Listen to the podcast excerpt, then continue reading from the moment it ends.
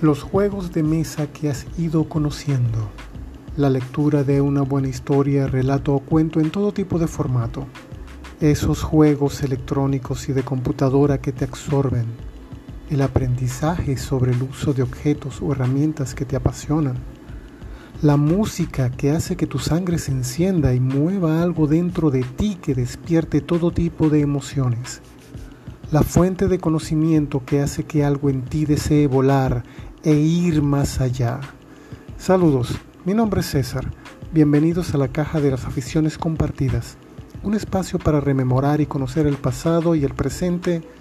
de las sencillas aficiones de todo ser humano y tal vez hablar sobre el futuro de ellas con la intervención de la tecnología.